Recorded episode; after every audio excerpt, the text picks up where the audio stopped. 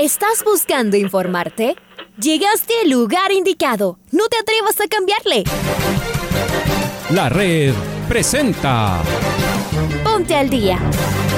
Información deportiva al instante sobre la actualidad de los equipos ecuatorianos muchos goles y el drama que tanto disfrutamos. Los albos se pusieron en ventaja con doblete de Adolfo Muñoz. La Libertadores Femenina cuenta con sus 16 equipos. Con la conducción de los periodistas de la red, Raúl el Profe Chávez y Andrés del Pichón Villamarín. Mucha información que contarles aquí en 102.1 FM. El microciclo de la selección que arranca el día de hoy.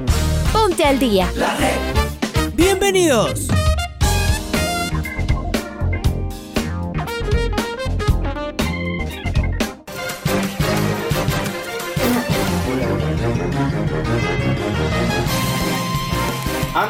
Amigas, hola, hola, ¿qué tal? ¿Cómo les va? ¿Cómo están? Tengan ustedes un cordial y afectuoso saludo. Bienvenidos y bienvenidas. Acá estamos en el Noticiero al Día. Saludo con Raúl. ¿Qué tal, Andrés? ¿Qué tal, amigos, amigas? Bienvenidas, bienvenidos al primer, a, la, a la primera edición del Noticiero al Día aquí en los 102.1 FM de la red. El día de hoy con asistencia de Paola Yambay en los controles. Vamos a iniciar de inmediato con los titulares. El COE autorizó que exista público en los partidos de la tricolor por las eliminatorias. Francisco Egas pidió a los hinchas cumplir todos los protocolos para el retorno de los hinchas al estadio. El técnico Gustavo Alfaro ultima los detalles para la convocatoria de la triple fecha de eliminatorias. Liga Deportiva Universitaria regresó a los entrenamientos pensando en Mushukurruna. William Pacho no jugará en Alemania. Técnico universitario podría rescindir el contrato con el delantero colombiano Rodrigo Rivas. El delantero Harry Kane confirmó que se queda en el Tottenham. Hoy a las 11 se sortean eh, los grupos de la UEFA Champions League.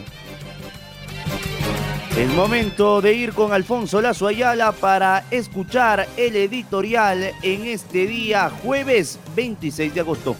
La selección ecuatoriana de fútbol regresa a la acción. Ya estamos a una semana de su partido frente a Paraguay por las eliminatorias, que será el primero de tres en ocho días. Y la buena noticia llega con la autorización del COE para que en el Rodrigo Paz Delgado puedan estar 14 mil aficionados. Es un gran reto, indudablemente para la Federación Ecuatoriana, pero es un mensaje, no solo para el fútbol y el deporte en general, sino para el país entero, de que estamos volviendo poco a poco a lo que conocíamos. No será sencillo armar una logística sensata para tanta gente en un estadio abierto, pero habrá ciertos parámetros que cumplir. Certificado de vacunación y o prueba PCR indispensables, venta de entradas en línea, diferentes horarios de entrada y salida por localidad y las normales, distanciamiento, lavado de manos y alcohol. Volver a tener hinchas en las gradas será verdaderamente conmovedor. Ya ni siquiera lo podemos imaginar y en este momento de nuestra tri puede ser absolutamente indispensable. Vemos en muchas partes del mundo, principalmente en Europa y Estados Unidos, que los escenarios ya viven la fiesta en las gradas. La Premier tiene aforos absolutos. La Liga de España varía de acuerdo a las ciudades y hasta en algunos lugares de Sudamérica el público ya volvió con aforos reducidos. La pandemia no ha pasado, pero entre todos podemos seguir avanzando para reactivarnos. La industria del fútbol lo requiere con desesperación.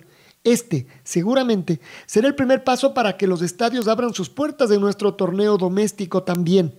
Hasta la semifinal de la Copa Libertadores podría jugarse, por lo menos con un aforo reducido. Luz al final del túnel, por fin.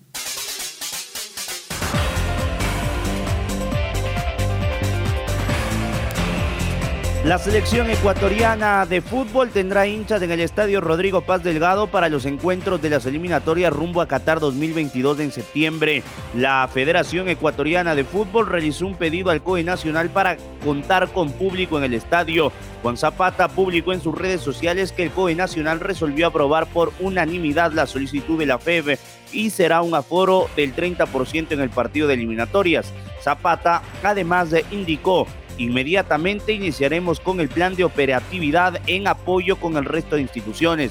De su lado, el presidente de la Federación Ecuatoriana de Fútbol, Francisco Egas, emitió un mensaje en las redes sociales ante esta buena noticia. Agradecemos a las autoridades y al gobierno central. Contaremos con un aforo reducido de aficionados en los partidos de la selección. El compromiso es seguir cumpliendo con responsabilidad las normas de nuestro país, dijo. Egas dio más detalles. La venta de boletos digitales será a personas con las dos dosis completas, anillos de seguridad, ingresos diferentes según franjas horarias, distanciamiento, lavado de manos y uso de alcohol amplió. En las próximas horas anunciaremos el modo de venta de entradas. Seremos más locales que nunca, concluyó el presidente de la Federación Ecuatoriana de Fútbol.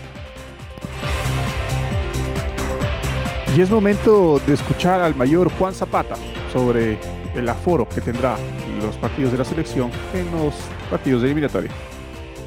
La plenaria del COE Nacional por unanimidad de sus miembros plenos aprobó la solicitud presentada por la Federación Ecuatoriana de Fútbol en el marco de las competencias de las instituciones nacionales que conforman el COE Nacional. No se aceptó el pedido del 35%, sino un aforo sugerido del 30%.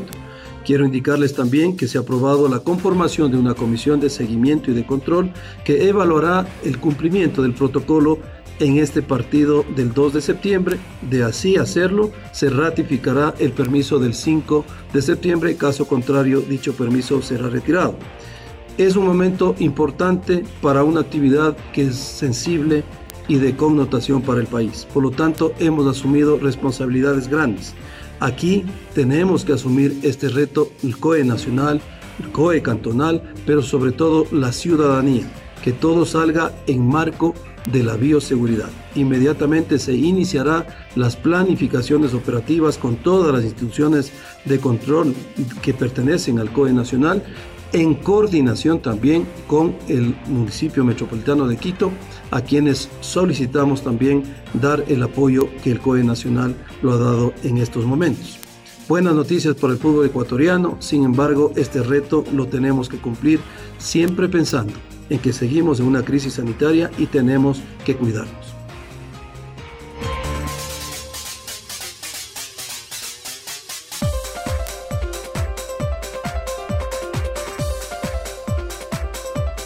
Escuchábamos al eh, mayor Juan Zapata sobre el retorno de los hinchas al estadio. Es momento de escuchar al presidente de la Federación Ecuatoriana de Fútbol, Francisco Egas, y su primera reacción después de la aprobación del COE para que los aficionados puedan ingresar al estadio Rodrigo Paz Delgado, pensando en lo que significará el partido del próximo jueves frente al combinado de Paraguay y del siguiente domingo frente a Chile. Acá las declaraciones de Francisco Egas.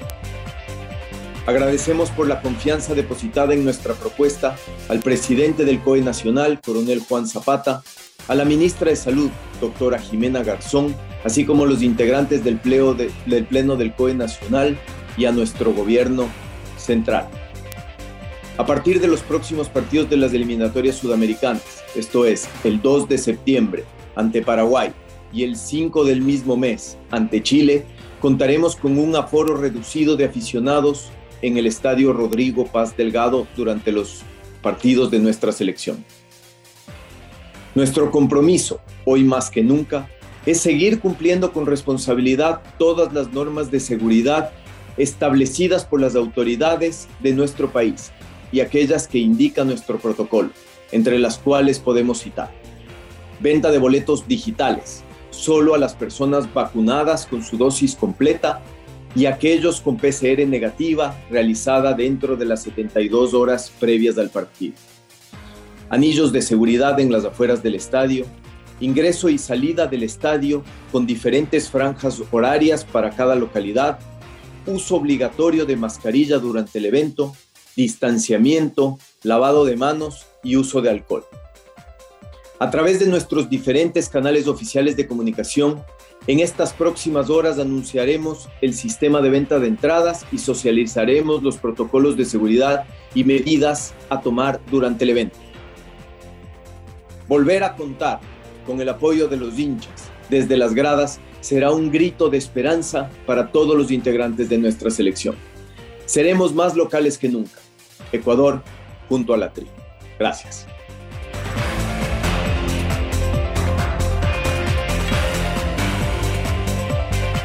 Y ahora es momento de escuchar al técnico Gustavo Alfaro.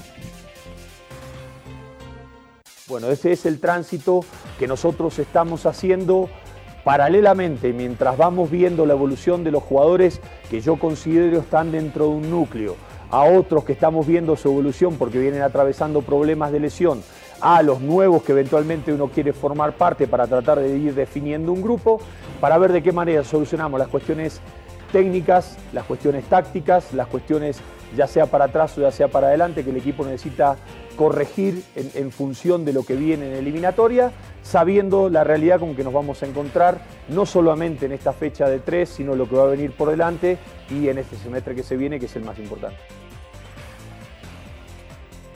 Estamos entonces a la expectativa de la nómina que emitirá el profesor Gustavo Alfaro. Vamos con eh, Independiente del Valle y con esta noticia que la entregaba ayer en la red el gerente del club Santiago Morales, eh, que ha manifestado que el defensa William Pacho no jugará en Alemania. El directivo lamentó la falta de palabra pese a tener el acuerdo prácticamente cerrado. Eh, aquí las palabras de Santiago Morales sobre el tema de Pacho y Freddy Pasquel, ¿no? Está Freddy Pasquel, correcto. Hola Freddy, ¿cómo te va? ¿Qué tal eh, compañeros, amigos, oyentes de la red? El zaguero de 19 años William Pacho, que había sido anunciado para ir a jugar al club Borussia Mönchengladbach, no viajará finalmente al balompié del viejo continente. El club alemán adujo problemas económicos pese a que los acuerdos, acuerdos ya estaban dados. Este martes en la mañana el gerente de Independiente, Santiago Morales, dio algunos detalles en los 102.1 estaban muy adelantadas, dijo, las negociaciones. Hay emails de lado y lado con los respectivos acuerdos. Incluso en julio pedimos autorización al club alemán para que pueda jugar, explicó el directivo, que lamentó asimismo la falta de palabras. Dijo que estaban ya todos los acuerdos dados, faltaba la, firma para dar ya como paso final esta negociación, pero el día lunes que hablaron con los directivos del club alemán señalaron que tienen problemas económicos y que de esa manera se cae la negociación. Así que de esta manera el jugador tendrá que volver más bien a, las, a la disciplina del equipo que dirige Renato Paiva. Está la información entonces sobre este traspaso que no pudo darse del zaguero de 19 años que pertenece a los registros del Independiente del Valle, William Pacho. Esta información entonces para el Noticiero al Día, informó Freddy Pasquel. Gracias, gracias Freddy, fuerte abrazo. Ahora es momento de escuchar a Santiago Morales y sus declaraciones en los 102.1 FM de la red sobre el tema del arbitraje. Estamos muy mal con el arbitraje, todo el arbitraje, todo el arbitraje. Desconozco mal, podría hablar de, cómo estará yendo el arbitraje en la segunda categoría, no lo he seguido, pero hablar de la Serie B, sabemos que no muchos siguen eso, el arbitraje de la Serie A está muy mal Hablar de terapia intensiva, no, no sé si es, es el, símil. Eh, yo, yo, yo creo que, el arbitraje está... No, no, no, quisiera decir enfermo porque eso es hablar de, terapia intensiva. Está muy deteriorado, está muy venido a menos. Son personas que yo creo que con, con trabajo, con, con, sacrificio, van a poder sacar esto adelante. Hay equipos que, que podemos estar jugando mal, pero con trabajo, con esfuerzo, se puede salir adelante y en el caso del arbitraje debe ser igual. Yo confío en, todo su, su, plana mayor, el caso de Gloria Estapano, de Omar Ponce, de Gómez Fierro, que yo creo que están haciendo lo, humanamente posible, pero, pero si ya ese mensaje no está llegando al, al árbitro, ¿qué más podemos hacer? Porque todas las semanas los reclamos y no es de un, de un de un partido de otro. Yo veía por la televisión, no estuve en, la ciudad de Manta el, día domingo, y, la verdad, a ratos, ¿qué, puedo decir, eh, Luis y, Alfonso? De, la juez de línea, la, la, señorita Amboya, Pero qué, qué claridad la chica para, para, para levantar la banderola cuando tenía que levantar. También hay que hablar de las cosas buenas. Y esa chica mis respetos. No sé si ustedes pudieron ver el partido y pueden compartir conmigo esa eh, eh, eh, lo, que yo vi el, día domingo.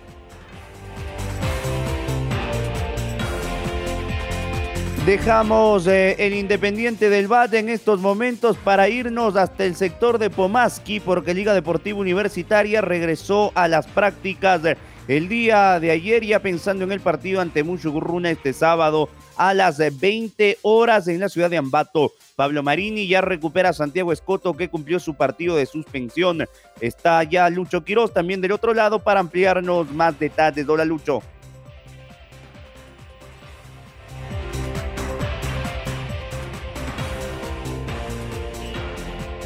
Está Luis Quiroz del otro lado con Liga Deportiva Universitaria, Luchito. ¿Qué tal? ¿Cómo les va? Andrés y Raúl, un gusto saludarles. Liga Deportiva Universitaria regresó ayer a las prácticas, ya pensando en lo que será el compromiso este sábado a las 20 horas frente al Musurruna en el Estadio Bellavista de Ambato. Novedades hasta el momento de la U. El eh, jugador Santiago Escoto cumplió su partido de suspensión, él podría ser tomado en cuenta por el estratega argentino. Y las novedades más importantes y malas en Liga Deportiva Universitaria es la lesión de Franklin Guerra, que le están haciendo una evaluación a ver si puede recuperarse de una sobrecarga. Y lo de Moisés Corozo me parece que por lo menos para este fin de semana estará descartado. Tiene una distensión de, ligamento, así que está haciendo un trabajo especial. Se espera la recuperación de Anderson Ordóñez, a ver si podría hacer de la partida ahí con Luis El Cunti Caicedo. Bueno, veremos en la práctica de hoy y habrá conferencia de prensa. Un abrazo. Un abrazo, un abrazo Luis, gracias, gracias por tu información. Rodrigo Rivas estaría suspendido tres meses por pago pendiente en el fútbol español, según la notificación presentada por la FIJA. Escuchemos el informe de nuestro compañero Pablo King. Hola, ¿qué tal amigos y amigas de la red? Aquí está la información para el noticiero al día. El atacante colombiano Rodrigo Rivas estaría suspendido tres meses por pago pendiente en España. El jugador habría cancelado la deuda y espera que se levante su sanción. De no ocurrir lo último, técnico universitario terminaría su vínculo con el delantero cafetero. El abogado de técnico universitario Javier Freire explicó a los medios de comunicación en Ambato que el atacante colombiano Rodrigo Rivas ya estuvo habilitado para jugar en el fútbol ecuatoriano, pero que el viernes pasado la FIFA notificó que el jugador tiene una suspensión emitida por la Real Federación Española de Fútbol por un pago que no supera los 5 mil euros. Ante esto, el abogado del jugador en Colombia, el jurídico del técnico universitario, Javier Freire, y el presidente de la Asociación de Fútbol del Tunguragua, José Ceballos, interpusieron el recurso de apelación haciendo llegar el pago total de la obligación para que se le levante la suspensión al delantero Rodrigo Rivas. El abogado del Rodillo Rojo adelantó también que de ratificarse la suspensión del colombiano por los tres meses, técnico universitario rescindiría su contrato o el contrato con el cafetero.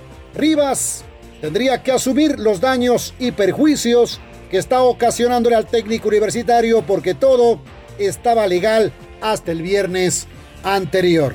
¡Qué historia la del colombiano Rodrigo Rivas que aún no puede debutar en el equipo del Rodillo Rojo, el técnico universitario. Hasta aquí la información deportiva, amigos y amigas de la red. Muy bien, Pablito. Hasta dentro de unos minutos, ya en la primera luz de la red, a las 11, horario ecuatoriano, se sortea la fase de grupos de la UEFA Champions League. Los bombos han quedado determinados de la siguiente manera. En el bombo 1, los campeones de la Champions y de igual manera de la Europa League, Chelsea Villarreal, más los campeones de las ligas más destacadas de Europa. De España el Atlético de Madrid, de Inglaterra el Manchester City, de Alemania el Bayern Múnich, de Italia el Inter de Milán, de Francia el Lille y de Portugal el Sporting de Lisboa. Vamos al bombo 2 donde hay muchos eh, equipos que son eh, poderosos en el viejo continente. Real Madrid, Fútbol Club Barcelona, Juventus, el Manchester United, el PSG de Messi, Liverpool, Sevilla y el Borussia Dortmund. En el bombo 3 aparece el Porto, el Ajax, el Leipzig, el Atalanta, el Zenit de San Petersburgo, el Benfica, el Shakhtar Donetsk y el Salzburgo. Mientras tanto que en el bombo 4 estará el AC Milan que vuelve a la Champions después de mucho tiempo el equipo italiano, el Brujas, el Young Boys, equipo de la División 1 de Suiza, el Malmo, el Wolfsburgo de Alemania, Besiktas del Dinamo Kiev y el Sheriff. Reitero, a las 11 de la mañana se conocerá cómo quedan distribuidos los grupos en esta nueva edición 2021-2022 de la UEFA Champions League.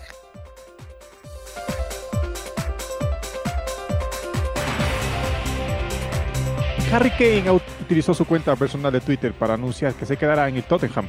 A pesar de las ofertas del Manchester City y del propio interés del futbolista en abandonar el conjunto londinense, algo que expresó antes de la Eurocopa, finalmente no quiere entrar en guerra con su club y ha aceptado que tendrá que seguir siendo jugador del Tottenham. Me quedaré en el Tottenham este verano y estoy 100% concentrado en ayudar al equipo a conseguir los objetivos, dijo.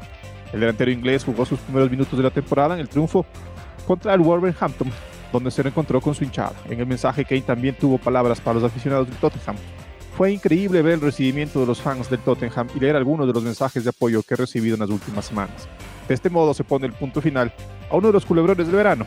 Kane seguirá en Tottenham y el Manchester City seguirá sin delantero centro nuevo, salvo que haya un giro brusco de los acontecimientos de los últimos días del mercado de fichajes. Mire usted, ahí está entonces Harry Kane, continúa en el Tottenham Hotspur. Vamos con el gol del recuerdo. El gol del recuerdo.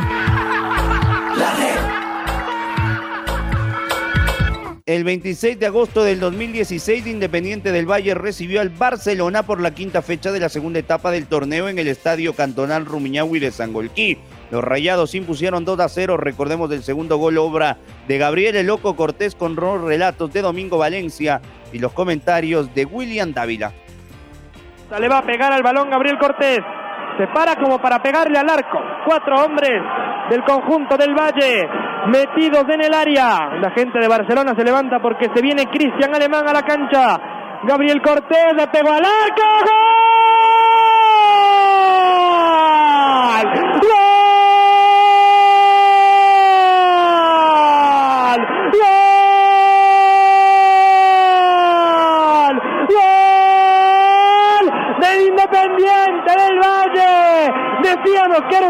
Peligrosa, que podía caer con veneno.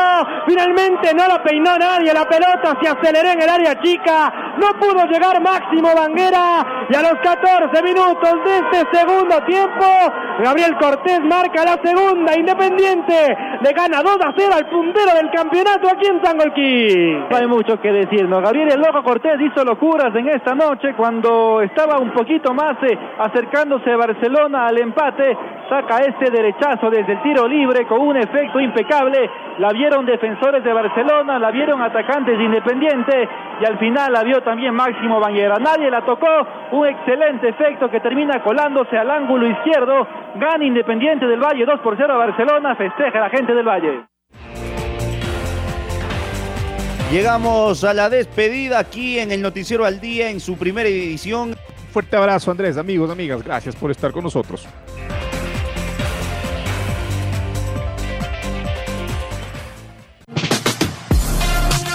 Ahora ya estás al día junto a nosotros. La red presentó Ponte al día. Informativo completo sobre la actualidad del fútbol que más nos gusta, en donde estés y a la hora que tú quieras. Quédate conectado con nosotros en las redes de la red. Síguenos como arroba la red Ecuador y no te pierdas los detalles del deporte minuto a minuto. Escúchanos en vivo en TuneIn y en los 102.1 FM en Quito. ¡Te esperamos!